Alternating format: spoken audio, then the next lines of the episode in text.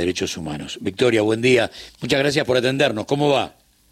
Hola, buen día. ¿Cómo están? Bueno, ¿qué, ¿a dónde te lleva el hecho de eh, solamente leer este cuando cuando ayer te diste, no sé, por ahí una vueltita por por los portales que Alberto Baños se iba a hacer cargo de la secretaría?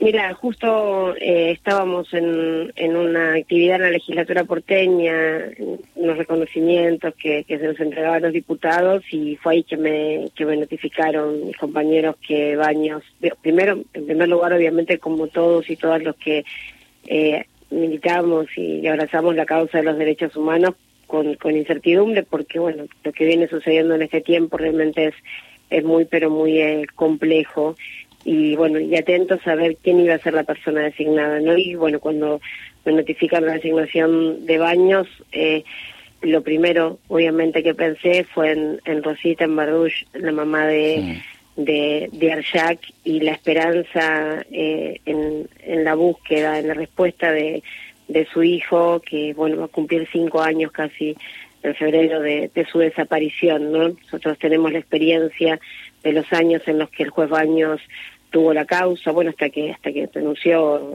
que se jubiló, eh, con, bueno, con, eh, llevando adelante un, una maquinaria permanente de, de, de, obstaculizar cualquier avance real, ¿no? Porque nosotros eh, acompañamos desde el primer momento la desaparición de un ser humano, de una persona, porque estamos obligados a hacerlo y además en mi caso, como presidenta de la Comisión de Derechos Humanos, me estaba faltando un agente de la ciudad de Buenos Aires. Entonces, eh, doble responsabilidad.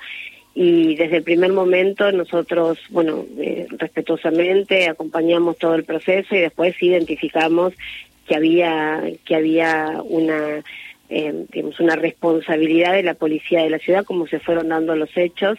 Eh, yo te estoy dando que este, todo este proceso se dio en, en un momento políticamente muy adverso, ¿no? Macri presidente, sin ninguna sin ninguna posibilidad de, de tener en, el Estado alguna persona comprometida con esta con esta causa. Y una vez que hay un cambio de gobierno, bueno, todo esto queda en evidencia, la Secretaría de Derechos Humanos eh, acompaña activamente la, la, el proceso de búsqueda, porque entendemos que es un caso de desaparición forzada y mientras más eh, intentábamos avanzar fue cuando el juez define quitarle al fiscal la causa, ponerse al frente de la investigación y a partir de ese momento te diría que volvimos a foja cero, ¿no? Sí. Eh, eh, el hecho de tener allí a Baños, con un pasado también bastante complejo a través de su palabra y de su acción, ¿no? Un tipo que entró a, al Poder Judicial en la última dictadura y que nunca, nunca escondió su, su, su, su preferencia por políticas represivas, de mano dura, implica que tenemos al frente de la Secretaría de Derechos Humanos a quien viene a desactivarla?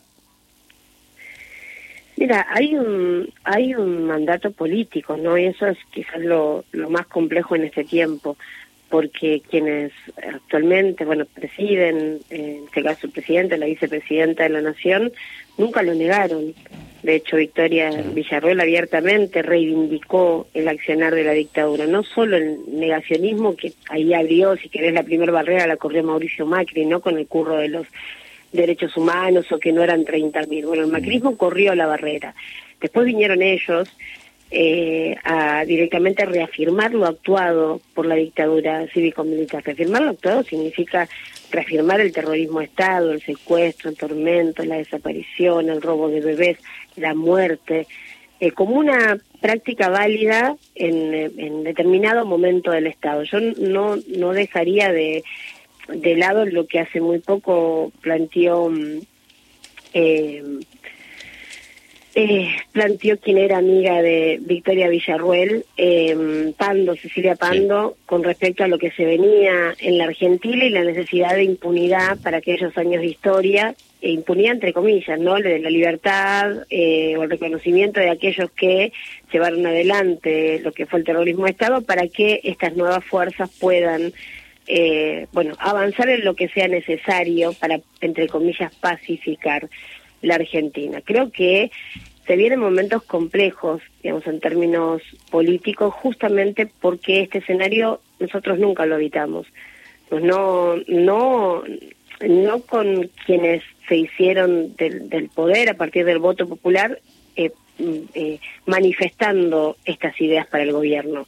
Entonces creo que tenemos que estar preparados para, para poder identificar eh, la importancia de, de la defensa, de todo lo conquistado, porque es cierto que hay un mandato popular que habilitó que sean presidente y vicepresidenta de la nación, pero también es cierto que hay un sector muy importante de nuestra sociedad que eligió otro, otro camino. Y también es cierto que la Argentina tiene tratados internacionales y tiene que honrarlos. Entonces, eso no significa... Eh, eh, el cargo en la, en la gestión no es un cheque en blanco para hacer lo que uno quiera. Bueno, a nosotros nos tocará estar a la altura de defender de defender esos compromisos, esos tratados, los juicios por delitos de lesa humanidad, los espacios para la memoria, la memoria activa, como puente, eh, te diría hoy, de protección para las nuevas generaciones. Ya te, lo digo en esos términos, creo que realmente nuestra historia de resistencias, de luchas, de amor colectivo eh, son una herramienta muy importante para proteger a estas nuevas generaciones que a las que intentan llevar al individualismo extremo y a la deshumanización, ¿no? Victoria, ¿cuál fue el rol de Baños en el caso Carayán? ¿Empantanarlo, eh, meterse eh, en el corazón de la metropolitana para ver si allí está la verdad? ¿Cuál fue el rol? No, mira, nunca desde mi experiencia acompañando esta causa, eh, nunca, nunca, nunca eh, persiguió la verdad. Nunca, eh, sino por el contrario, siempre, siempre fue pro policía, ¿no? en defensa de la policía de la ciudad, en defensa, digamos, activando todos los mecanismos. Yo te voy a poner quizá un ejemplo, ¿no? En un momento cuando nosotros, junto con Leopoldo Moró, que ayudó muchísimo, eh, eh bueno, intentar saber la verdad sobre el Jack. En un momento, bueno, vamos obviamente preocupados a ver al fiscal, notábamos que la causa no avanzaba, su mamá tiene eh, muchos problemas para hablar el castellano, entonces, mm. eh, mira, yo creo que al Jack, todavía no sé por qué, pero al Jack estoy convencida, lo desaparece la policía de la ciudad, y ellos estaban convencidos de que nunca, nunca, nunca los derechos humanos iban a buscar un policía. Eh, y su mamá no tenía redes y su mamá no, no habla muy bien el castellano y en un primer momento tuvo esta idea, bueno, se fue de viaje, seguro se fue.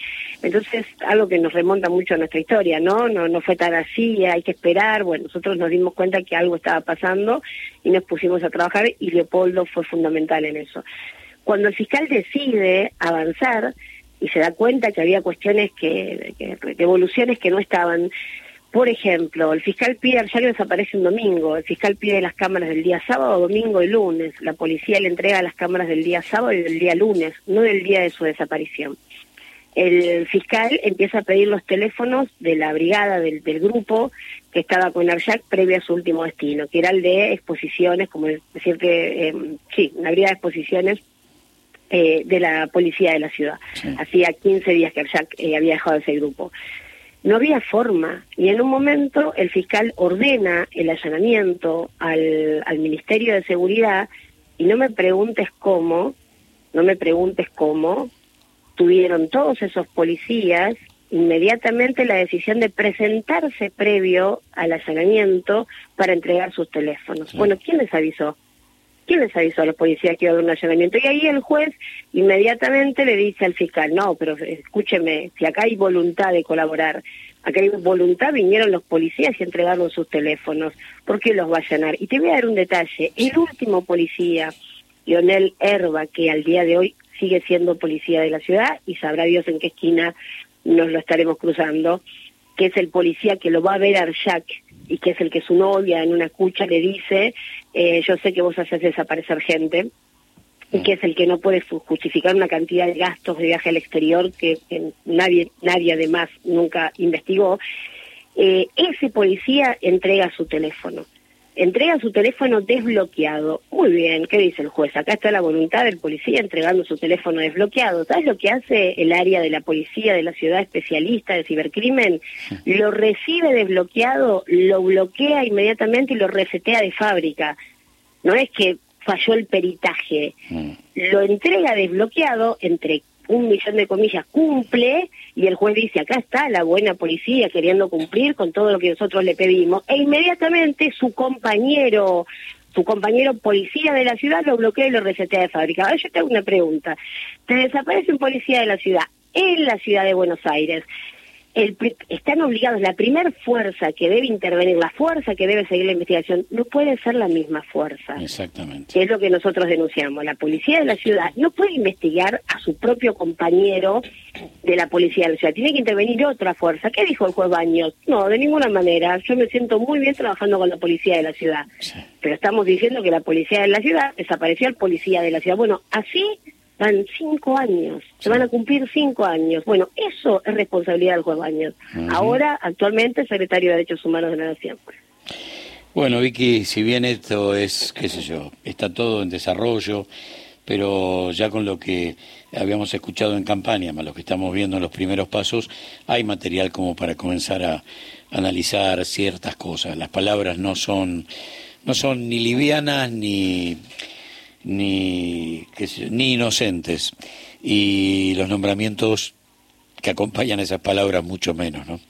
Eh, Victoria, un gran abrazo. Muchas gracias por todos estos minutos de tu tiempo. ¿eh?